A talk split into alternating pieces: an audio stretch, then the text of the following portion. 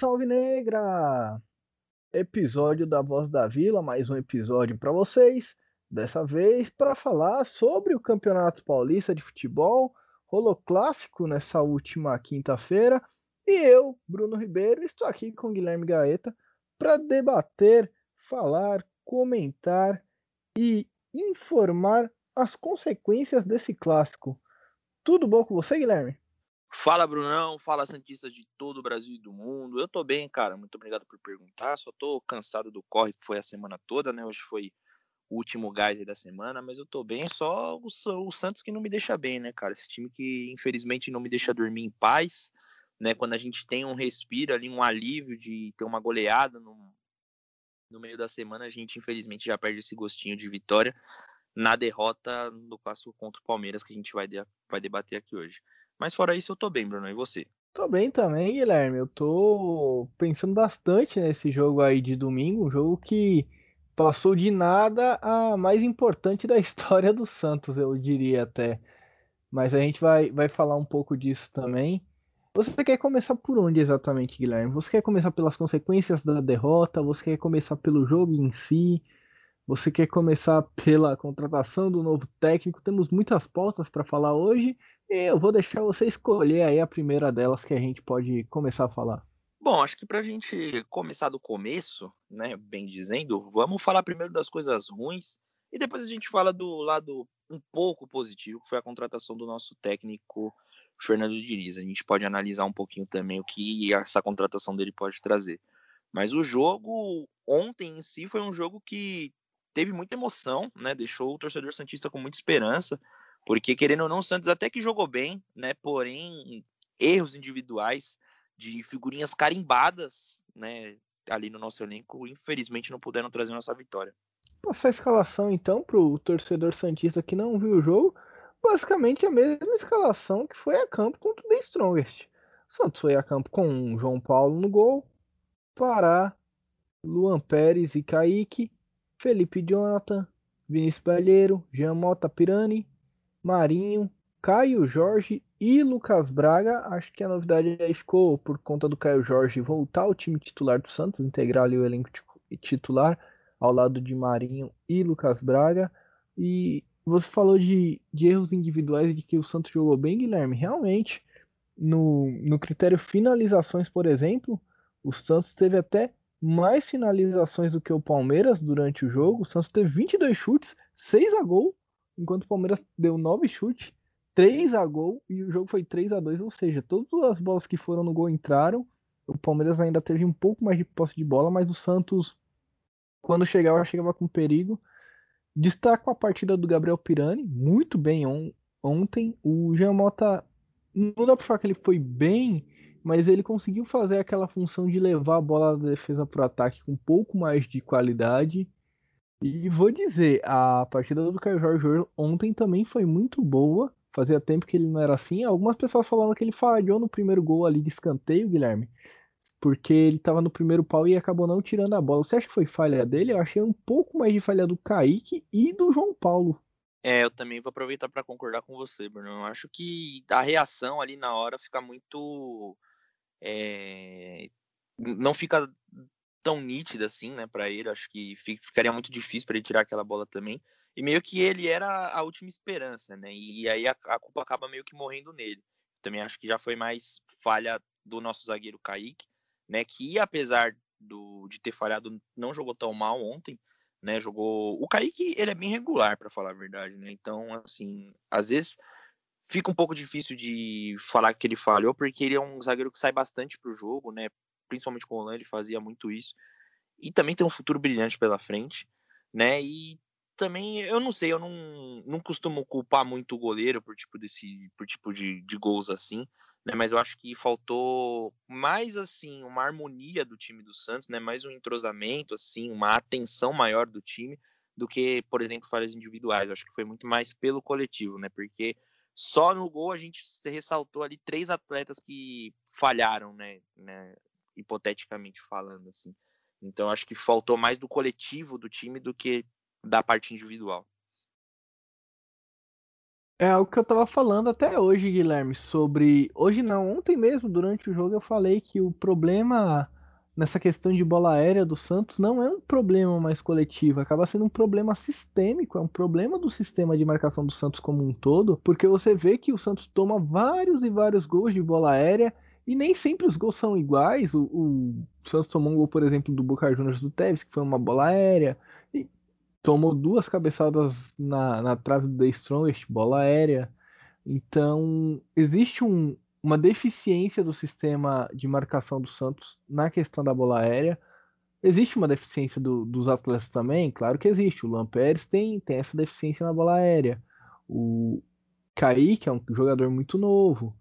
Então existem essas pequenas deficiências que podem ser corrigidas, mas eu acho que se a gente treinasse um posicionamento ali na, na jogada de bola aérea mais exaustivamente, acredito que isso poderia melhorar pelo menos um pouco. Sim, sim, vai ficar aí nas mãos do Fernando Diniz, né? Eu acho que, como ele aparenta ser um, um técnico muito metódico, né? Principalmente em questão de sistema, porque a gente via ali que quando ele era técnico do São Paulo, o time inteiro passava por um sistema que quando funcionava, né, quando era efetivo, dava muito certo. Né? Então a gente espera que ele treine muito, principalmente essa parte na defesa, né? Porque não que o ataque né, não precise ser treinado, mas eu acho que é algo mais urgente. Né? Já passou da hora da gente sanar pelo menos um pouco esses problemas. E todo adversário sabe que o Santos é muito fraco nessa parte de bola aérea. Todo adversário explora isso. A gente sempre toma gol desse jeito né? E eu tenho certeza que todo time, quando vai jogar contra o Santos, deve colocar um DVD ali de, sei lá, 20, 30 minutos do Santos tomando gol de bola aérea para explorar essa deficiência que o Santos tem, porque é muito mal organizado. Ainda existe DVD, Guilherme? É, então, foi um pouco nostálgico agora, né? É muito difícil. Mas eu acho que para esses casos existem, né? Porque acho que não. Apesar que se a gente for fazer um documentário no Netflix de quantos gols o Santos já tomou de bola aérea, dá pra, sei lá, ter pelo menos umas três temporadas, porque isso é um problema que, cara, vem desde sei lá quando. Faz, assim, muito tempo que o Santos sofre disso e pouco, assim, mesmo a gente tendo duplas de zaga boas, assim, como foi, por exemplo, Veríssimo e Luan Pérez, quando a gente tinha o Veríssimo e o Gustavo Henrique também, que querendo ou não era uma boa dupla de zaga, né? A gente sempre sofria com esse mal e não, não dá para saber o porquê, né? Não sei se é um karma, alguma coisa que o Santos paga, sei lá, uma dívida com os deuses do futebol, porque isso sempre acaba acontecendo. Então, assim, gols em bola aéreas, a gente sabe que uma hora ou outra isso vai acontecer, porque é uma jogada que é meio de surpresa, assim, e você tem que estar muito bem posicionado para você conseguir cortar a bola ou alguma coisa do tipo. Só que no Santos isso é sempre muito recorrente, muito recorrente. E isso é o que acaba tirando mais ainda a paciência do torcedor, né? É isso, o torcedor do Santos já fica com medo quando vê uma bola cruzada, independente de, do time contra o qual o Santos está jogando. O, Santos foi melhor do que o Palmeiras de, de uma forma geral na partida. Dominou as ações, principalmente ofensivas, mas o Palmeiras foi muito mais efetivo. Foi lá, quando chegou, fez os gols. E eu acho que faltou isso para o Santos. E eu acredito também que isso é uma falta de maturidade do time, Guilherme, porque houveram algumas jogadas. Teve uma, por exemplo, que o Ângelo pega depois que o Marinho se machuca, a gente também vai falar disso um pouco mais pra frente. Mas que o Ângelo pega a bola, ele arranca e o Marcos Leonardo tá saindo no meio livre, de frente pro gol. Mas o Ângelo prefere ele mesmo tentar a finalização e acaba não dando em nada. Então são detalhes que a gente tá fazendo garotos do sub 18, do sub-20 do Santos jogarem no profissional e eles ainda tinham pelo menos duas categorias aí para passar para evoluir o seu futebol. É, assim, isso já é uma coisa que eu não acho muito positiva para a carreira dos meninos, né? Queimar essas etapas. Eu acho que eles deveriam pegar mais uma rodagem, mais algum, né, alguns treinamentos ou alguma coisa do tipo, para conseguir subir um pouco mais prontos. É claro que a gente fazendo com que eles joguem, né? Pô, o Ângelo jogou Libertadores. Subimos Pirani... por necessidade, né? Sim, sim, a gente sobe por necessidade e eles amadurecem com uma rapidez assim, né? Que é meio que obrigatória. Né? Eles são obrigados. Até. Sim, sim. Então a gente coloca uma pressão muito grande nos meninos, querendo ou não, né? Porque é sempre uma pressão tá jogando no time profissional do Santos. E não que ela seja desnecessária, né? Mas eu acho que a gente poderia ter segurado um pouco mais, principalmente o caso do Ângelo. Eu acho que ele é muito novo para integrar já o time principal, né? Eu acho que ele deveria ter sido cuidado com um pouco mais de carinho. Não que não teve, né, o carinho, mas acho que deveria ter tido um pouco mais de calma, né? Essa é aquela a palavra que eu queria utilizar. Acho que a gente deveria ter tido um pouco mais de calma com ele. Mas assim, já que ele tá lá, né, não custa nada a gente ter né, o máximo de paciência possível com o garoto e não falar que ele é o novo Arthur Gomes, que foi uma das maiores atrocidades que eu já li na minha vida. E, assim, preocupa né, esse tipo de, de ação dos meninos, porque o pior ainda é você ter que subir esses meninos, né, por necessidade, e jogar eles no meio de um fogo cruzado. Porque o Santos vai jogar a vida agora no contra o São Bento, né? E eu espero que tudo dê certo, que o Santos consiga sair de campo com a vitória, mas algo que eu espero também é que se tudo der errado, a gente não culpe esses meninos, né? A gente não joga essa culpa em cima deles e também não queime o trabalho do Diniz, até porque ele só vai começar no, no jogo contra o Boca, acho que não tem nem espaço para isso, né? Então, assim, para aqueles torcedores mais fora da casinha, eu acho que não é a hora, né, de, de causar esse tipo de, de alvoroço, né? Já tem problemas demais cercando ali o Santos, a gente não precisa de mais um. E nessa hora tão difícil, né, que a gente vem aqui pela primeira vez no nosso podcast comentar sobre, acho que o pior momento do Santos, que a gente está sofrendo com uma possibilidade real, muito real de rebaixamento no Campeonato Paulista. Acredite se quiser, no Campeonato Paulista, que muitas vezes a gente menosprezou aqui e de ser fraco. E não que não seja, é porque o nível de futebol que o Santos apresenta também tá muito fraco. A gente precisa melhorar muito, precisa remar muito para conseguir bater, bater de frente com os outros times. E os outros times eu não digo nem é, coisa de Flamengo, Palmeiras, não. O futebol que o Santos está jogando, cara, é preocupante, entendeu? É muito preocupante. É claro que boa parte desse Paulista foi utilizada como teste também, só que eu acho que em alguns momentos a gente poderia também ter mesclado um pouco mais, né? Claro que esse calendário ele é muito exaustivo e isso complica demais também a vida dos jogadores e do próprio torcedor também. Porém, a gente tá com a faca no pescoço, né, cara? E muitas vezes, em muitos jogos, a gente poderia ter resolvido, a gente poderia ter ganhado, né? E não tá passando por isso agora. Guilherme, eu vou ser obrigado a fazer uma meia-culpa aqui da Voz da Vila, porque na verdade não é uma meia-culpa, agora vai, vão começar as palavras duras. É assim, eu não mudo a, a, minha opinião quanto ao que eu falava no, no começo do ano. Porque no começo do ano a gente falou aqui nesse podcast que o Campeonato Paulista era um campeonato modorrento mesmo, que não levava interesse nenhum e que tinha que jogar com todos os reservas, todos os jogos, e se não se classificasse, estava bom. E aí hoje, e é o que eu tô vendo muito no, nos grupos de torcedores do Santos, nas redes sociais, são os torcedores culpando o Ariel Roland e culpando o fato do Santos ter escalado reservas em muitas rodadas do Campeonato Paulista para o Santos estar na situação que está. Não tenho como discordar disso, porque o, time titular não jogou grande parte do campeonato e se tivesse jogado, muito provavelmente o Santos teria feito pelo menos mais três pontos e não estaria na situação hoje. Concordo com essas pessoas. Porém, e aí é algo que eu quero puxar para a reflexão dessas pessoas, dos amigos ouvintes que estão ouvindo a gente, é que se a gente voltar no tempo em 2010, 2011, quando o Santos realmente tinha um time competitivo, tinha aquela máquina, aquele esquadrão, a gente jogava grande parte do Campeonato Paulista com time, time reserva também, com o expressinho. E a gente ganhava de 5 a 0 ganhava de 6 a 0 ganhava de 4 a 0 3 a 1 3 a 2 Então, eu acredito hoje que grande parte dos atletas que estão integrando o elenco do Santos simplesmente não tem condições de integrar o elenco do Santos. E isso que eu tô falando é muito duro, é muito muito sério, porque o atleta ele realmente não tem condição de entregar, integrar o elenco do Santos. E aí você pode me perguntar, mas de quem você está falando, Bruno? E aí você pode concordar ou discordar de mim depois, Guilherme, mas eu acredito assim que e agora eu vou falar do, principalmente do nosso time reserva que jogou durante grande parte do Campeonato Paulista. Não tem mais condições de manter Vladimir, não tem mais condições de manter Luiz Felipe, infelizmente não tem condições de manter o Bruno Marques. O Bruno Marques é um jogador muito, muito, muito abaixo da, da média do futebol profissional, eu diria até. Não tem condições dele jogar uma Série A de Campeonato Brasileiro, da gente depender do Bruno Marques em algum jogo do Campeonato Brasileiro, porque não, não é um jogador que tenha condições mesmo de jogar, gente.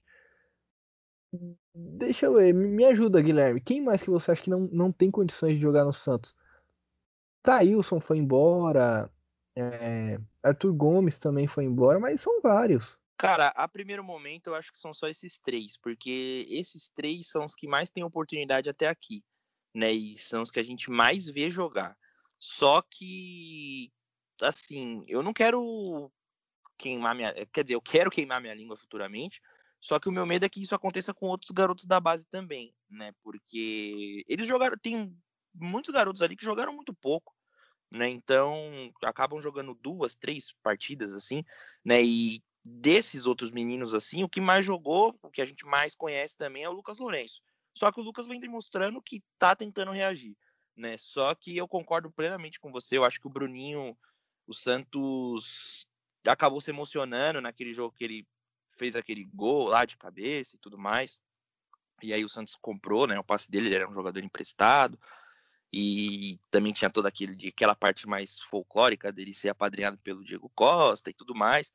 E assim, o Santos acabou olhando ele com outros olhos, né? Eu acho que ele também não passa muito de disso, não, infelizmente, né? É, é, é duro pra gente estar tá falando isso de pô, de meninos da vila e tudo mais, né? Só que eu concordo com você também que Vladimir e Luiz Felipe são outros que não dão mais. Jean Mota, é... eu não sei, cara. O Jean Mota ele é uma incógnita muito grande, porque não adianta então, ele começar a jogar bem, né? Do Jean Mota, por exemplo, é, é um caso que a gente vai, pode abordar aqui com, com detalhes. Para mim, Guilherme, é assim: o Jean Mota ele tem esses lampejos, mas para mim não vale a pena mantê-lo no elenco porque são só lampejos e quando a gente precisar dele não vai rolar. Sim, sim. sim. É, eu concordo plenamente com você, cara, porque a gente já teve um, um experimento né, disso no Campeonato Paulista de 2019. Ele arrebentou no Campeonato Paulista de 2019. E aí, quando foi na hora do vamos ver mesmo, ele sumiu. Ele sumiu. E, cara, se ele mantesse aquela boa forma dele, no campeonato, pô, a gente poderia, sei lá, ter conquistado coisas maravilhosas. Porque a gente pega no pé, claro, mas eu já falei isso aqui várias vezes. A gente quer sempre que o jogador dê o seu melhor em campo. A gente quer estar tá errado sempre, né? Sempre que a gente Claro, a gente errado. sempre quer, quer queimar a nossa língua. Porque é chato até pra gente ficar cornetando toda hora as mesmas pessoas, entendeu? E aí, cara, nessa barca eu já vou aproveitar para colocar mais um também que eu não aguento mais ver de titular, que é o Pará parar, eu acho que já tá na hora de parar mesmo. Porque... Assim, eu, eu, eu tava chegando nesse ponto, Guilherme, tava falando só dos reservas, porque só pra, pra gente recapitular, pra gente não, ah, não sim, perder sim. esse assunto. Eu tava falando dos reservas porque assim, eu agora eu quero ouvir até sua opinião sobre isso. Você acha que foi errado a gente entrar com o time reserva e perder os jogos? Vou, vou reformular a pergunta para ficar mais fácil. A gente perdeu porque era o time reserva ou a gente perdeu porque o nosso time reserva não tem condições de ser um time reserva do Santos? Olha, cara, eu acho que a gente perdeu por ser o time reserva e também por não ser o time reserva definido, entendeu? A gente, pô, lembro que teve um podcast que a gente estava gravando aqui, acho que foi naquele contra a Inter de Limeira que a gente gravou e o Santos estava entrando em campo logo depois, alguma coisa assim. Aí a gente até acabou dando escalação aqui quando o jogo estava começando tinha uns quatro jogadores ali que eu nem sabia quem que era, entendeu? Então, assim, eu acho que uma coisa é você tentar entrosar um time e fazer esse time jogar, por exemplo, toda a rodada do Paulista. Sabe, você definir um time A, por exemplo, e um time B. Então, pô, você vai ter pelo menos um espaço Mais ou menos tempo. o que o Palmeiras faz. Sim, sim, entendeu? Você já tem definido quem são os seus titulares, qual é o time titular que você vai e o time reserva. E aí, pô, você, querendo ou não, cria um entrosamento. O Pirani é um exemplo claro disso, porque o Pirani ele vem tendo uma sequência e ele tá conseguindo jogar cada vez mais, ele tá mostrando o futebol dele cada vez mais. Então eu acho que isso pode acontecer com alguns atletas do Santos. Agora, pô, o Luiz Felipe não tem nem o que comentar, cara. É um jogador que não dá mais para vestir a camisa do Santos, não dá mais para insistir nele tá nem no banco, entendeu? Porque o tanto de chance que esse cara já teve, já jogou bem, já conseguiu desempenhar um bom futebol. Eu mesmo era, pô, eu gostava muito dele. Em alguns tempos eu até dizia que a dupla de zaga do Santos tinha que ser ele o Veríssimo. Só que caiu muito o futebol do cara e não tem como, entendeu? Não tem como ficar pagando um salário desse pro cara pro cara não jogar e para quando ele jogar ele fazer merda. Entendeu? O Vladimir, cara, é um que eu falo assim, pô, foi muito legal o que você fez, entendeu? Você é o último daquela fase do Santos, lá de 2009, eu acho que 2008 ele devia estar tá lá também, não sei, né? Mas, cara, agradeço muito pelo, por quando você tava ali e a gente precisou, você, assim, demonstrou ser enorme, entendeu? Que foi naquela final do Paulista lá contra o Palmeiras, que querendo ou não ali desenrolou muito, pegou muito no final do jogo, pegou pênalti, mas bacana, cara, entendeu? É, é melhor a gente encerrar um ciclo assim do que você colocando o clube na justiça, né? O que alguns outros jogadores acabam fazendo, e eu não duvido, entendeu? Eu não duvido. Por isso que eu acho que é melhor a gente encerrar esse ciclo enquanto foi bacana, pô, você integrou o elenco ali, conheceu assim muita gente bacana ali dentro do Santos, assim, fez um trabalho magnífico, mas já tá na hora de, de dar o seu adeus, entendeu? E as coisas são assim, entendeu? Ciclo, ciclos se encerram. Não é só porque o cara tem uma galeria de títulos ali no Santos. V vamos lembrar que o futebol é um esporte de alto rendimento e que ele precisa muito da, da parte física do cara, né? E a idade chega. Sim, sim. Não é só porque o cara ganhou um monte de troféus ali no banco, né? Alguns, muitos dele no banco, que ele Mas tem que ser bancado. Todos eles tirando o Campeonato Paulista, Guilherme. É, então. Só tem um título, pô, que o cara teve uma participação direta. E não é por causa disso que ele tem que ser bancado, entendeu? Teve uma época que ele. Acho que o Vanderlei tinha se machucado, não me lembro ao certo.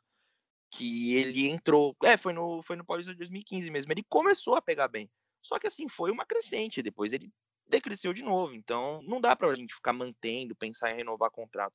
Copete também é um que eu acho que, infelizmente, não dá. É, eu acho que também o Santos não deve pensar em renovar, mas parece que vai. E... Faz parte desse, desses reservas aí que não tem condições. É, então, são jogadores que a gente precisa reformular, sabe? Vem ali de meados de 2017, 16 para frente ali, que, meu, essa geração infelizmente já acabou. É, é o, o, finalzinho da geração do quase. Né? É, essa, essa geração do quase que era uma geração famosa. Então eu, eu reitero a minha opinião, Guilherme, de que o Santos até deveria ter jogado com os titulares, mas era obrigação dos próprio Santos ter titulares que tinham condições de vestir a camisa, porque, pô, mano, não tem. Pode ser o time que for, Guilherme. Pode ser 11 pessoas aleatórias que o Santos pegou na rua e pôs para jogar contra a Inter de Limeira. Tem que ganhar, mano. É o Santos. Você tá jogando o Santos, cara. Você não ganha da Inter de Limeira jogando o Santos, você tá lá por quê? É, cara, e é uma tecla que, assim, a gente fala com muita dor no coração. Se o Santos não ganhar do São Bento em casa, precisando da vaga, é, assim, é para acabar, entendeu? Merece cair, merece jogar a Série A2 no ano que vem, porque, assim, um time do tamanho do Santos e com a história do Santos não deveria estar tá nem passando por essa situação, entendeu? No Campeonato Paulista a gente até consegue entender, porque no Campeonato Paulista não, perdão, no Campeonato Brasileiro, porque é um nível de competitividade muito mais alto do que no Campeonato Paulista. Só que assim, esse jogo ele vale muito mais para o Santos do que para o São Bento. E é isso que eu gostaria, que eu espero que os jogadores entendam. Porque com todo respeito ao São Bento, mas o São Bento está na série C, eu acho. O São Bento caiu da série B ano passado. O São Bento cai todo ano. E pode, sei lá, conquistar seu acesso todo ano também. Mas o São, o São Bento é um time que cai rotineiramente. O Santos nunca caiu. Em toda a sua história, o Santos nunca foi rebaixado. E isso pode acontecer. Só depende do Santos. Ainda bem, a gente tem a sorte de ser um confronto direto. Entendeu? E não ficar dependendo de um resultado aqui ou de um resultado lá. Imagina se, por exemplo, o Santos vai Imagina... jogar contra. Pode falar. Imagina, sei lá, o Santos precisa dessa, decidir essa vaga contra um Bragantino, contra o um Novo Horizontino. Eu ia falar exatamente o Bragantino mesmo. É, então, ou sei lá, num clássico. Imagina se fosse o contrário, o Santos pegasse São Bento hoje, né, no, no jogo de ontem, e tivesse que encarar o Palmeiras no último jogo, precisando da, da, do resultado, ia ser muito difícil. Né? Então, assim, a gente tem a sorte ainda de decidir esse jogo em casa. É fazer a lição de casa, entendeu? Eu acho que, assim, não tem nada mais eh, explícito do que isso. Tem que ganhar, entendeu? A obrigação do Santos é ganhar esse jogo, porque senão vai E ser ganhar bem. sim, Ganhar de 3, 4 pra cima. e vai ser algo vergonhoso se o Santos não conseguir ganhar esse jogo, entendeu? Vai ser o maior vexame da história desse clube. entendeu? Eu- Eu vou mais além, Guilherme. Eu vou mais além que você ainda. Eu acho que esse é o maior. Seria o maior vexame da história do futebol brasileiro. Pra mim, esse seria o maior vexame da história do futebol brasileiro. Pior do que os rebaixamentos de Palmeiras, pior do que os rebaixamentos de Corinthians, pior do que o rebaixamento do Vasco, que ocorreu várias vezes, pior do que o Fluminense ter caído pra Série C, porque tudo isso era campeonato brasileiro e um time do tamanho do Santos já é. O Santos já estamos passando vergonha, entende? Já é vergonhoso, já é vexatório, já é crise, já é horrível o que está acontecendo nesse momento. O Santos perder para o São Bento dentro da Vila Belmiro e ser rebaixado para a Série A2 do Campeonato Brasileiro. E agora eu vou ser mega extremista. Eu acho que eu vou até passar um pouco do que você falou no começo de não culpar os meninos, mas pra mim isso é isso é passível de você pegar todos os atletas que estão no elenco e mandar pra outro lugar, começar do zero. Salvar, sei lá, o Gabriel Pirani e o Ângelo. E o nem sei se eu salvo o João Paulo se perder pro São Bento, cara. Esses caras eles vão ter o nome pra sempre na, na lama da história do futebol brasileiro e na lama da história do Santos Futebol Clube. Esses caras que vão entrar em campo domingo, se perderem pro São Bento, eles são responsáveis pela maior vergonha da história do futebol brasileiro e por jogarem a instituição Santos Futebol Clube no lixo. E por isso que pra mim eu falo, eh, não dá pra você deixar jogadores que caíram pra segunda divisão do Campeonato Paulista jogarem mais um jogo com a camisa do Santos. Não tem condições. Porque aí você tá premiando a incompetência desses caras. Eu não, não sei se eu tô sendo muito extremo, Guilherme. É, cara, eu concordo em partes, até porque, assim, claro que né, não, não tem como a gente reintegrar um elenco inteiro, né? Mas, assim, é vexatório, entendeu? Eu teria vergonha de vestir a camisa do Santos se eu fosse jogador, porque a gente ter que depender do, assim, de uma vitória contra o São Bento para escapar de uma situação dessa é terrível, é terrível. Eu espero muito que os jogadores não entrem de salto alto na no jogo contra o São Bento, por ser o São Bento, porque, cara, a gente conhece o Santos e infelizmente isso acontece com esse clube, né? E às vezes a gente pode cair do cavalo. Só que eu não, eu não sei, cara. Eu sinto que eu fico um pouco tranquilo por achar que vai ser um jogo tranquilo com o Santos, né? Pela parte do Santos. Só que é aquilo que eu te falei no jogo contra o Strongest, não duvide da capacidade desse time de estragar as coisas. E eu começo a ficar com um pouco de medo, assim, quando a gente começa a comentar. Porque é perigoso, né? É perigoso. Ser rebaixado na, na Série A do Paulista é muito mais vergonhoso do que ser rebaixado no Campeonato Brasileiro. E dali também eu acho que. Eu não sei se seria o caso de mandar todos embora, mas encostar todos na parede, em, em qualquer um, entendeu? Foda-se dos meninos da vila, todo mundo, que todo mundo ali é culpado. Ah, mas tem que ter paciência com, o garoto, com os garotos. Beleza, a gente tem, mas o time caiu pra Série B da, do Campeonato Paulista. O Campeonato Paulista, nem do Campeonato Brasileiro, do Campeonato Paulista. É encostar todos na parede e dar uma bela de uma catracada em todo mundo. Porque a gente sabe que em muitos momentos teve vaidade, entendeu? De muitos Os jogadores mais velhos, ali. Guilherme, eu acho que nem Marinho, Pará, aí a gente, a gente volta a falar daqueles lá. Marinho, Pará, Jamota, esses caras aí, tchau. Sim, sim, sim, sim. Sim. Até porque eu vejo muita gente passando pano, pro, principalmente pro Marinho, né, em algumas atitudes, só que ele não é intocável no time do Santos. Isso que me deixa mais puto da vida. Porque tem muita gente que acha que porque ele tá ali no Santos, ele é Deus. E Felipe nem Jonathan tem péssimo, péssimo. horrível, horrível, cara. E eu antes eu achava que meu pai pegava muito pesado, porque meu pai, pra quem não conhece, ele é o maior hater do Felipe Jonathan no mundo. Ele odeia o Felipe Jonathan. Entendeu? Se ele, se ele visse o Felipe Jonathan na frente dele, ele dava uns cinco tapas na cabeça dele.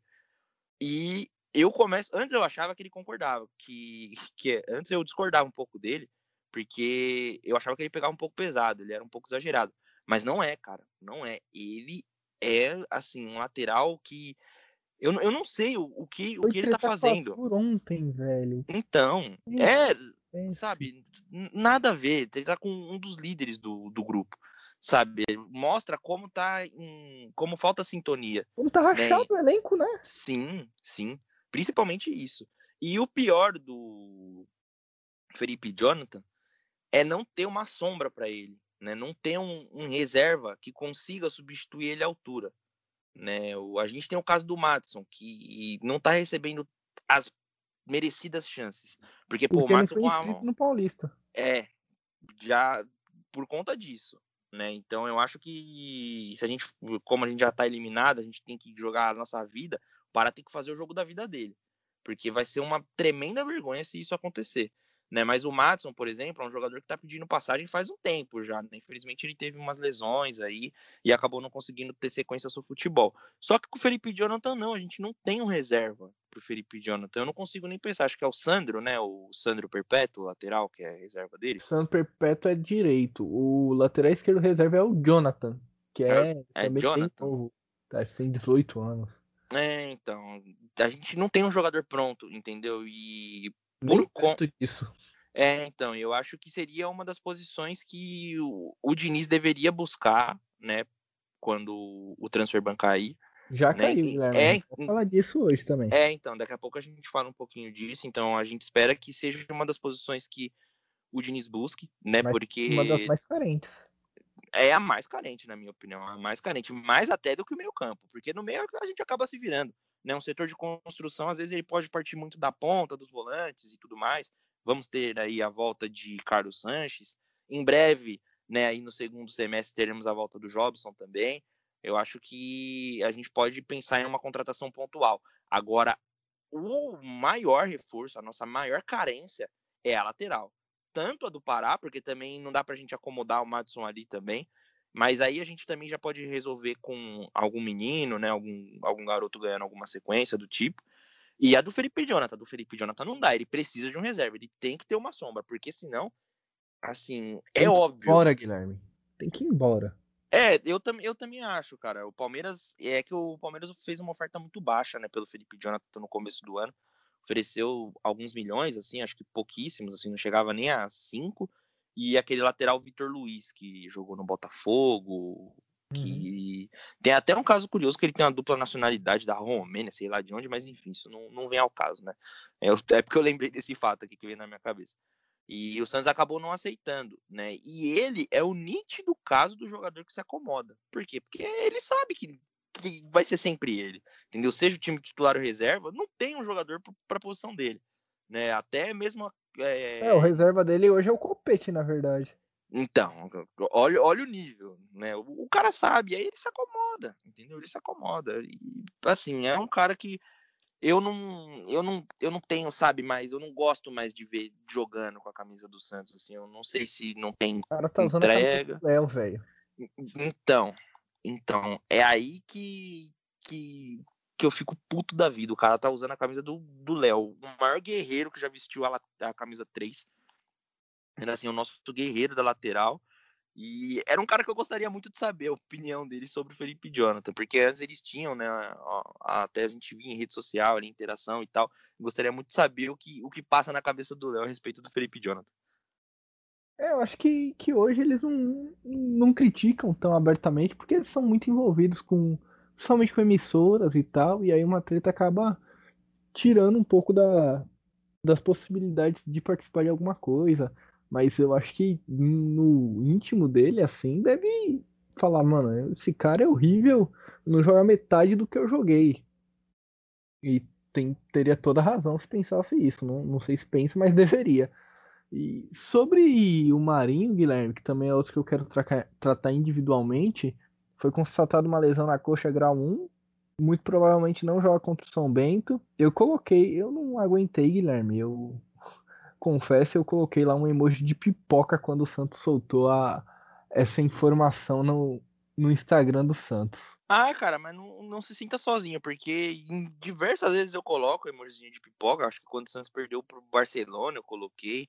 Quando perdeu, acho que até quando perdeu a Libertadores eu coloquei. Então não, não se sinta incomodado, você não é o único, cara. Porque, querendo ou não, é, é, é, pipocada, né? Eu não digo do, do Marinho, mas sim do time. Porque, cara, no, no grau de urgência que a gente tinha ontem, e para um time que diz tanto querer lutar por alguma coisa, né? Em campeonatos paulista, em brasileiro, Libertadores, o que seja, não pode pipocar. E é um negócio que eu já tô cansado já. Porque, meu, eu vou ser bem sincero aqui agora com vocês. Eu não assisti o jogo de ontem do Santos e Palmeiras. Eu vi alguns lances, porque eu sabia que o Santos ia perder. Claro que é muito fácil falar isso depois que o jogo acabou. Tanto que eu até fiquei impressionado em ver o Santos correndo atrás do, do, do jogo e empatando. Mas eu sabia que o Santos ia perder. Porque toda vez que o Santos joga com o Palmeiras, o Santos perde. Principalmente quando é lá no Allianz. Eu acho que o Santos só ganhou uma vez lá. Foi um jogo que acho que foi em 2017, um gol do Ricardo Oliveira, se não me engano. Porque toda vez a gente apanha pro Palmeiras. Eu tô cansado disso. É um time que é uma pedra no nosso sapato. A gente poderia ter rebaixado os caras em 2014. A gente deu uma Copa do Brasil, uma Libertadores na mão dos caras, porque das duas vezes que a gente jogou, a gente pipocou. E todo clássico é a mesma história, entendeu? Todo clássico é, é a mesma história. Então, principalmente quando perde pro Palmeiras, eu fico muito puto, mas eu já sei. E aí eu vou lá e comento o emojizinho de pipoca também, porque eu vejo como pipocada. Tá, a questão do Marinho, é, eu nem coloquei pipoca por causa da, da lesão em si, porque meio que a lesão não, não, não tem o que fazer. Mas como sumiu, cara, sabe? Como ficou estrelinha e tudo mais, então não, não aguento mais. E dá muita impressão de que pipocou, velho. De que, ai, senti aqui, não, não vou jogar não, sabe? Com, com medo de fazer parte desse, desse vexame, mas o nome dele tá na lista também, cara. Tá lá. E aí a, a questão é. Eu fiquei meio mal com, com o emoji de pipoca, porque eu lembrei de uma declaração da Tainá Espinosa depois que o PSG é eliminado, onde ela fala que não, não chama jogador nenhum de pipoca, porque acha isso muito desrespeitoso com o jogador, que o jogador também é ser humano e tudo mais. Mas eu acho que tá faltando um pouco de hombridade para esse elenco do Santos, sabe, Guilherme? Tá faltando um pouco dos caras serem homens e, e assumirem as responsabilidades do que eles estão fazendo. Sim, sim. Em diversos momentos a gente não não digo viu o corpo mole, mas viu muita vaidade em campo, né? Principalmente do senhor Marinho, que cara, ah, eu quem... vi o corpo mole também, não não do Marinho especificamente, mas no time em geral. Sim, sim. Eu não, eu não, eu não sei, cara. Eu fico muito triste quando a gente fala desse de algo assim do Marinho, porque ele se tornou algo muito diferente do ano passado, né? Além de ter uma representatividade muito grande no, no futebol, ele jogava muita bola e sumiu, né? Sumiu, se tornou mais um ali no elenco do Santos. O que vinha se destacando mesmo era o Soteudo, que infelizmente foi embora, né? E o Marinho se escondeu, né? A gente já não vai contar com ele no próximo jogo, sabe-se lá quando. o Marinho vai... é, é um Giamota do que ficou mais tempo em ascensão? Olha, olha, boa, boa, você levantou uma boa agora, né? Porque eu, é que o Giamota teve um campeonato bom, né? O Marinho, querendo ou não, ele teve um ano muito bom. Em 2019 ele também jogava bem até naquele sistema do São Paulo, né? Mas é um cara que tá devendo e tá devendo muito, cara, muito, muito. Eu espero muito voltar aqui no final do ano com uma notícia boa de que tá jogando muito, né? E animado com o que pode fazer. Pô, a gente já fez episódios aqui vangloriando o Marinho, né? E Tem até um episódio que chama Marinho Dependência, que se eu não me engano é o segundo episódio, né, do, do nosso podcast. Exatamente. E para ver como as coisas mudam, né, cara? Eu não, não achava que um dia a gente ia vir aqui falar palavras tão duras assim pro Marinho. Mas isso é bom porque a gente não passa pano para ninguém, entendeu? A gente dá a cara a tapa e era algo que a gente esperava que muitos jogadores fizessem, né? E eu espero muito que quando o Santos jogar contra o São Bento, né, no domingo, não falte isso, entendeu? Não falte hombridade. Eles precisam, além de saber que é um, um jogo mais importante da vida deles, esse jogo é mais importante do que a final da Libertadores. Eu vou repetir. De longe. O jogo, o jogo contra o São Bento é muito mais importante do que a final da Libertadores. E aí sim eu espero que esses jogadores deem, cara, deem a cara a tapa. E se ganhar, é o que eu vou ficar extremamente chateado e puto com esse elenco é de ver jogador falando que ah, é, criticaram a gente, que não sei o que, sabe, de querer dar aquela marrinha ali, porque se o Santos ganhar, não é nenhum milagre. O Santos não fez mais que a obrigação, entendeu? Aqueles jogadores que ganham milhões não fizeram mais do que a obrigação deles de ganhar esse jogo. na verdade, não fizeram nem a obrigação, porque a obrigação Sim. era ter saído disso antes. E aí ganhar no domingo é diminuir um pouco a vergonha. É, é transformar algo. É transformar uma tragédia em uma vergonha. Porque a vergonha já, já está inserida. Agora, perder é uma tragédia a ponto de do Santos perder, por exemplo, quase metade do orçamento do futebol da temporada que vem. É, imagina o tanto de faixa que a jovem vai ter que queimar, né? É, fora isso, mas não. Não acredito que o Santos vai perder pro São Bento, não, porque, na real, Guilherme, se colocar uns torcedores do Santos com vontade de salvar o time, a gente ganha do time de São Bento. E não é falando, nossa, mas tá desmerecendo os caras, os caras jogaram Dois jogos tiveram uma vitória ontem, porque aconteceu de tudo que tinha que acontecer para os caras ganhar. Não, não tem como o Santos não fazer o mínimo para ganhar desses caras, né? Cara, e eu falo por mim. Eu sou muito ruim jogando bola, entendeu? Eu faço nem um arroz com feijão. Só que se você me colocasse lá, eu ia dar minha vida dentro do campo. Eu ia deixar minha cabeça de lá. Só que sem a vitória eu não ia sair, entendeu? Ah, dou carrinho, dou pancada, bato em todo mundo, chuto de longe, de perto, de onde for. Eu deixo a minha vida, a minha alma em campo, mas sem a vitória eu não saio. E eu espero muito que encarne esse espírito dentro dos jogadores. Acho que agora que a gente falou de, desses dois pontos, Guilherme, a gente tem que anunciar que finalmente o Fernando Diniz foi contratado pelo Santos Futebol Clube, surpresa de ninguém. A gente falou disso antes de ontem na live da Twitch, falou bastante do Diniz. O episódio, para quem não viu a gente na live da Twitch que rolou, tipo, ah, nem tô sabendo, live da Twitch, como assim? É isso mesmo, agora a Voz da Vila tem um canal na Twitch, twitch.tv barra A Voz da Vila. A gente fez uma live aí na quarta-feira, depois do jogo do The Strongest, foi muito legal, a galera participou bastante. E o episódio dessa live, a gente gravou um podcast ao vivo na Twitch, o episódio já tá disponível. É o último episódio, um episódio desse, chama Pra Dar Moral, e é um episódio que a gente gravou ao vivo na Twitch. Então, se você ainda não ouviu, volta lá, escuta. É um episódio todo sobre The Strongest. A gente também voltou um pouco no tempo, falou de algumas coisas. Eu já adianto que o esquema das lives vai mudar, porque, como foi a primeira, ficou meio bagunçada. A gente interagia com o pessoal do chat enquanto gravava o podcast. Então, a gente vai, vai tentar implementar um sistema aí onde a gente brinca com o pessoal do chat, interage, grava um podcast de forma um pouquinho separada para eles assistirem, depois volta e interage com a galera do chat de novo. Mas para você que que não viu, se inscreve na nossa Twitch porque nas próximas lives, sempre que tiver um jogo muito importante assim ou um bom resultado, a gente vai aparecer pela Twitch para comentar com vocês. E agora falando, né, do, do Diniz Guilherme, acho que tudo que a gente tinha para falar sobre opinião, sobre nomes, a gente falou no último episódio. E aí eu te mando uma pergunta que eu tava pensando hoje, enquanto refletia para gravar esse episódio, é o que você espera que o Fernando Diniz implemente de diferente no trabalho dele no Santos Futebol Clube? Primeiramente, um equilíbrio emocional, né? Porque a gente viu que o Diniz não teve ali na reta final com o São Paulo quando mais precisou. E também, né, algo diferente ali do São Paulo, acho que um pouco mais de consistência, né? Porque não que o time do São Paulo fosse inconsistente quando estava numa crescente, óbvio, né? Porque depois também o São Paulo começou a tomar ataque atrás de ataque. Só que eu acho que é algo que falta muito no Santos, é uma solidez, entendeu? O Santos, eu vejo o Santos como um time muito frágil. É um time que pode fazer um gol, mas também pode tomar dois, três em um jogo. E antes era um time que a gente falava, não, o Santos é um time que pode tomar dois gols, mas pode fazer quatro, três. E agora não, eu não vejo o Santos nem com esse poder ofensivo.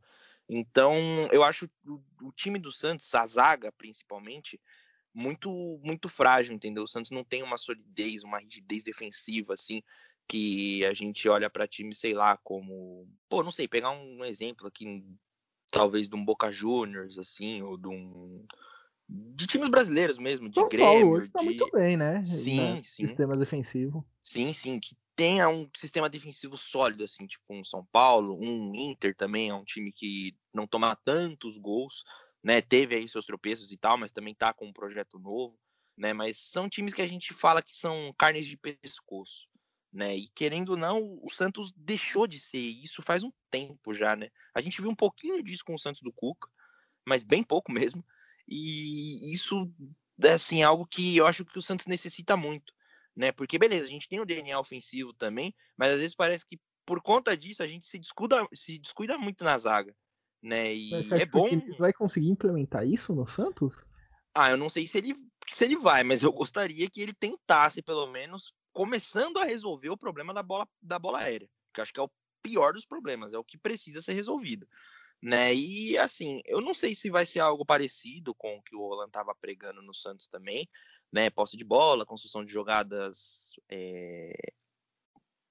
começando, né? Pela, pela zaga do time, intensidade, que eu acho que não sei se era algo que o Roland cobrava muitos jogadores, ou os jogadores não faziam porque não queriam, né? Só que é algo que eu até um colega meu, Thales, mandar um abraço para ele inclusive, estava comentando, né? Todo técnico que vem para o Santos e faz os caras jogar bola parece que é meio que queimado, né? Só foi diferente com o São Paulo e eu espero que isso não aconteça de novo, porque não dá para ficar numa situação de conforto, principalmente depois de tudo aqui, daquilo que a gente falou agora, né? E eu não sei se esses jogadores achavam que por ter chego na final da Libertadores no ano pa, no, na final desse ano, né? Já tava. No ano passado, assim, na verdade, né? Da é, Libertadores de 2020. É, sim, da Libertadores de 2020. Eu não sei se por conta disso eles se acomodaram e achavam que eles tinham um rei na barriga e iam ganhar um jogo como quisesse. Mas mostra, mostrou que o Santos tinha muito mais problemas do que aparentava. Né? Às vezes o placar ele esconde muita coisa. E eu acho que tá escancarando agora, né? Então, assim, é, a princípio a gente tem que ter primeiramente muita calma com o Diniz. É, não espere que o Santos vá ganhar esse jogo do Boca Juniors na estreia dele, porque leva, isso leva muito tempo. O que é positivo, mas ao mesmo tempo é negativo, é que o Santos já está desclassificado do Campeonato Paulista. Poderia ser numa situação melhor, né? Então ele vai ter tempo para treinar. Então, assim, vai demorar um pouco para ele implementar a filosofia dele, né? E eu vejo muita gente com o pé atrás no Diniz. Eu também tenho um pouquinho. Só que assim. Bastante. Cara, eu é, falar para você que eu também já tive muito, muito pé atrás mesmo com ele né? E até assim quando ele era do São Paulo mesmo, porque é uma, uma proposta de jogo diferente, é uma proposta que visa jogar o futebol e não apenas ser resultadista.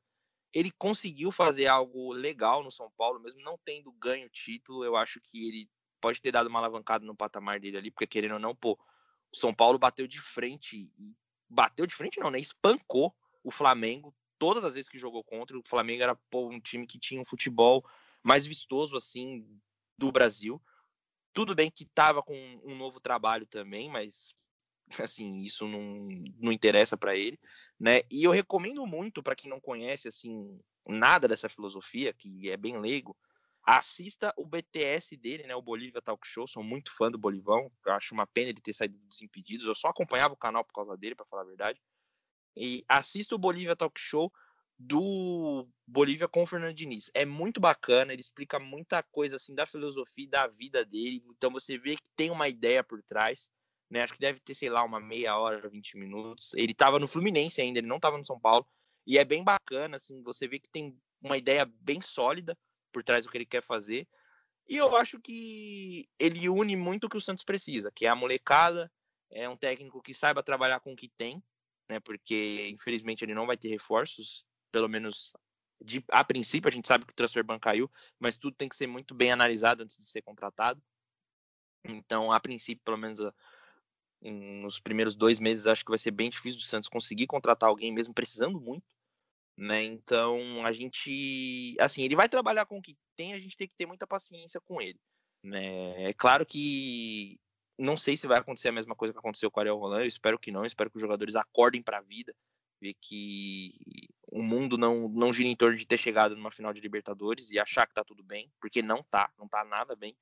E o que a gente precisa agora é de uma levantada, né, uma alavancada no ânimo desse time. Quem sabe aí o Diniz não seja o cara que consiga fazer isso, né? Não sei como ele é de vestiário, espero que ele consiga dar uma animada no, no ânimo ali do elenco, né? Até por conta desse jogo aí que vai ocorrer contra o São Bento, seria bem bacana se ele já conseguisse né, dar um alô ali para a rapaziada, se apresentar com todo mundo, passar uma energia positiva para geral ali, mesmo sabendo que quem vai comandar o elenco diante do jogo do São Bento é o Marcelo Fernandes, né? Então seria bacana também ele ter essa primeira proximidade com o elenco, esse primeiro contato, né? Para mostrar que ele tá ali, independente do que aconteça, porque cara, é, é, é, surreal, é bizarro você pensar que a gente vai jogar uma decisão, um jogo da nossa vida, contra o São Bento na Vila Belmiro, e depois na outra semana a gente joga outra decisão contra o Boca Juniors. Assim, a gente pega o nível dos times, a situação é, é, é, bizarro a gente pensar umas coisas dessas. Sendo bem sincero, Guilherme, acho que o jogo contra o Boca já não vale mais nada, né? Acabou que todo torcedor Santista tá muito de olho nesse jogo contra o São Bento e não pode ser diferente mesmo. Eu acho que quando o Dini chegar, pelo menos ele não vai ter esse peso do Campeonato Paulista. Pode acontecer qualquer coisa contra o Boca Juniors e inclusive o Santos ganhar. Eu acho que ele é um técnico muito enérgico e o que eu tenho curiosidade de, de saber, Guilherme, é se os caras vão respeitar ele no vestiário. Porque a gente viu que ele é um cara bem explosivo e tal. E eu não sei como é que vai ser essa, esse trabalho no vestiário. Mas o que eu sei é o seguinte, Guilherme, que tem uns caras no Santos, no elenco do Santos, são meio cobras. E que esses caras precisam, se não querem respeitar o técnico, como fizeram com o Roland, precisam ir embora do time. O jogador não pode mandar no clube. Nunca, em hipótese alguma, joga... nenhum jogador é maior que o Santos. Nunca. Em nenhuma, assim, em, nenhuma instituição, não só que o Santos, nenhum jogador é maior que o clube que ele tá jogando.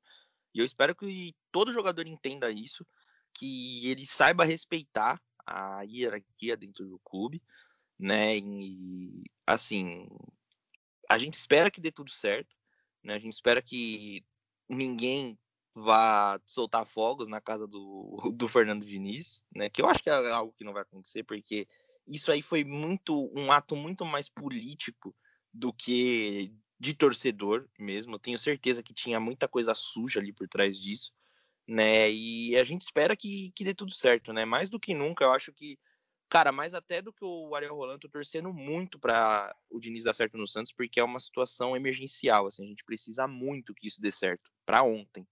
Agora falando um pouco do transfer ban, Guilherme, só dando a notícia mesmo, nem tem muito o que comentar sobre, mas a gente fala um pouquinho. O transfer ban caiu hoje, o Átio Pato comunicou à FIFA sobre o acordo que fez com o Santos pela venda do Soteudo, e por isso o Santos não tem mais o transfer ban, já pode contratar e registrar novos jogadores.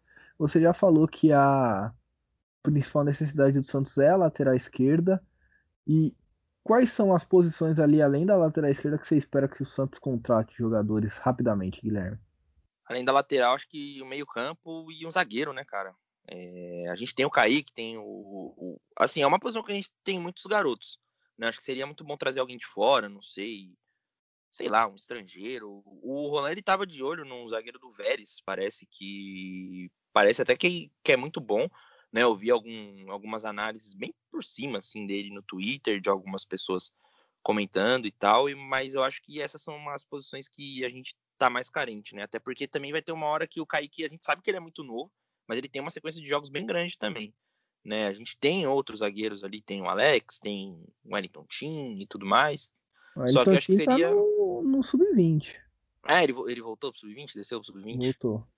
Ah, sim. É, não, não, não, sei opinar sobre, porque vi muito pouco do time, também né, teve todo aquele incidente lá na final da Libertadores, mas acho que seria uma posição bacana também. Antigamente, né, em alguns outros tempos, eu diria que o Santos precisaria de um centroavante também, mas, cara, não sei porquê, mas um eu já vejo... Armador. É, sim, um meio armador. Que eu acho que precisa também, mas eu não sei porquê, eu acho que de centroavante, cara, os meninos, eles estão muito prontos tanto o Caio Jorge quanto o Marcos Leonardo. O Marcos Leonardo não Mas o Caio Jorge tem... não renovou ainda, né? Tem essa... É, aí. sim, provavelmente vai acabar não não ficando, né? A gente espera que ele consiga renovar ou não saia de graça, né? Porque na verdade eu acho que as duas coisas estão bem difíceis de acontecer, né? Ele renovar e ele não sair de graça. Mas a gente espera que ele fique, né? Mas eu acho que de emergencial assim, né, fora a lateral, que é a mais de todas, seria um meia e um zagueiro. Eu acho que é isso então, Guilherme. Hora do nosso destaque final. Você tem um destaque final para hoje? Tenho, tenho sim. Na verdade, não é só um destaque final. Na verdade, a primeira informação que eu estava dando uma passeada aqui pelo GE e eu vi que o Santos já foi definido, na verdade, né, as datas da, do jogo da Copa do Brasil. Né, o Santos vai jogar contra o Cianorte, né, falando um pouco de outro campeonato agora, o Santos estreia contra o Cianorte no dia 1 do 6, jogando às 7, lá no estádio Albino Turbay, lá no Paraná. E depois decide em casa no dia 8, às 4 e meia da tarde, igual aquele jogo contra o Ceará, né, lá na Vila Belmiro. Então o Santos já tem aí definido suas datas e horários. O torcedor, a gente espera que isso tudo passe para que o torcedor consiga, pelo menos, ao menos pensar nesse jogo com mais calma e sem muito desânimo. E o meu outro destaque final fica para um, um, lado meio nerd otaku que eu tenho. Otaku não, que eu só assisti Naruto, né? E agora, meu, eu tô mergulhando de cabeça em outro anime aqui que é fantástico e eu fico mais e mais ansioso cada dia para assistir, que é um anime que é bem antigo, acho que muita gente deve conhecer, que é One Piece, cara. Eu tô viciado, Bruno. Eu assisto todo dia, pelo menos uns quatro episódios. Você falar que One Piece é bem antigo, eu me sinto muito, muito velho, cara. Você não tem ideia do quanto eu me senti velho agora. Sério? Porque é, é, é, mais ou menos da sua época? Eu não, eu não, não sei. Eu não tenho, quando começou o One Piece, eu já, era, eu já era grande, cara. Os é mesmo? Os animes da minha época, a gente vai ter que falar um pouco disso também agora. Os animes da minha época são Yu Yu Hakusho, Cavaleiro Zodíaco, conheço também. Shaman King, Shurato. Shurato conheço também, só de, só de nome. Mas, cara, One Piece é, é maravilhoso, cara. Como ninguém nunca me apresentou isso, né? Eu comecei a assistir porque tinha no Netflix, eu tava sem nada para fazer, eu falei, ah, vou começar a ver. No começo eu não me interessei tanto assim, mas, cara, eu tô numa parte agora que meu Deus, hoje no trem eu vibrei lá que o, o Luffy, né, o protagonista lá, enfrentou um dos vilões lá. Eu tava, cara, vibrando assim, rezando para acabar logo o expediente para conseguir assistir outro episódio, assistir voltando para casa também. E, meu, é muito bom. Eu já vou assistir mais um assim que a gente terminar de gravar aqui, porque eu tô viciado e fazia muito tempo que eu não tava viciado em alguma coisa assim, algum tipo de série, filme, anime, essas coisas assim. E pô, tá salvando demais o One Piece. Eu consigo curar minhas dores do Santos com o anime. Eu, eu tenho assistido Friends com a minha namorada, Guilherme. É o que a gente tem maratonado nesse momento. Pô, cara, eu assisti acho que uns três episódios de Friends, mas não me prendeu tanto. Eu sou daquela do time do How I Met Your Mother. É isso. Você tá, tá um pouco errado nisso aí, Guilherme, mas não muito. O meu destaque final, Guilherme, vai para uma notícia que saiu hoje sobre a a questão das vacinas, o Atlético Goianiense foi o primeiro clube brasileiro a ser vacinado com as vacinas da Comebol. O Santos já se posicionou contra isso, informou que vai aguardar a vacinação normal, não vai ser vacinado pela Comebol, porque não acha justo passar na frente de outros brasileiros. Não, não tem cadeira cativa nisso. Qual que é a sua opinião sobre Guilherme? Correta atitude do Santos. É, só né, é, complementando a informação, o Santos, junto com o Grêmio e Fluminense, também se posicionaram contra, e times que se posicionaram a favor são Atlético Mineiro, Ceará e o Atlético Paranaense, né? Esse aí acho que já estava óbvio, né? Que era o time que homenageou Sérgio Moro, com certeza era um time que não ia se posicionar contra, né? Então, é assim, eu acho que muito certo a atitude do, de Santos, Grêmio e Fluminense, porque é cortar a vez de, de milhares de brasileiros, né? Não digo milhares porque, assim, não sei como que vai funcionar se vão ser só jogadores, mas acredito que vai ser jogadores, comissão. Jogadores, comissão e funcionários. Então, e isso é passar na frente de muita gente, né? Não, não acho certo. Eu, eu acho, acho que cerca de 30 pessoas no Atlético Goianiense vacinado. Então, eu acho que esses jogadores são pessoas que têm muito privilégio e muita estrutura. Entendeu? É diferente de pessoas que moram em comunidades, em zonas de risco, em zonas rurais e tudo mais, que não têm acesso entendeu? A informação, a transporte e, e, o que seja. E, pô, o jogador ele é testado pelo menos uma vez na semana, e isso é um chute baixo que, que eu tô dando, porque eu nem sei mais quantas vezes o jogador faz o teste de Covid. E se ele pega a doença, ele tem um aparato enorme, um respaldo enorme de todo o clube, tem um cuidado enorme com ele, né? Então, assim, eu acho muito, isso muito errado mesmo. Se a gente tivesse, por exemplo, sei lá, vacina de sobra, igual tem nos Estados Unidos, que você vai na, na, na banca e você pode escolher qual forma, qual vacina você vai tomar, aí tudo bem. Mas não, tá faltando vacina, tá faltando insumo. É, e a gente não sabe se vai chegar mais, porque o nosso excelentíssimo presidente. Toda né, vez o, que abre a boca, fala bosta. É, e dessa vez está muito difícil de manter essa relação nossa com a China por conta desse desgraçado, porque, assim, é, é ah, cara, eu não sei, eu não quero nem me estender muito nesse assunto, porque eu vou acabar perdendo a linha aqui, porque é, é difícil você ter paz e ser brasileiro. E ser santista também. É um combo, Guilherme, é um combo. Eu acho que é isso então, Guilherme. A gente volta a se falar no na segunda-feira ou no domingo, depois do jogo do Santos. Vai ter live desse jogo aí, Guilherme? Acho que podia ter, né? Independente do resultado, acho que seria bacana que a gente vir aqui para dar a nossa cara a tapa ou mostrar o nosso sopro de alívio. É isso então. A gente vai fazer uma live aí do, sobre o jogo de domingo. A gente vai comunicar a vocês se essa live vai ser domingo depois do jogo ou se vai ser na segunda-feira por volta das 8 da noite. É o horário que a gente costuma lançar as lives. Então fica ligeiro para você não perder mais essa interação.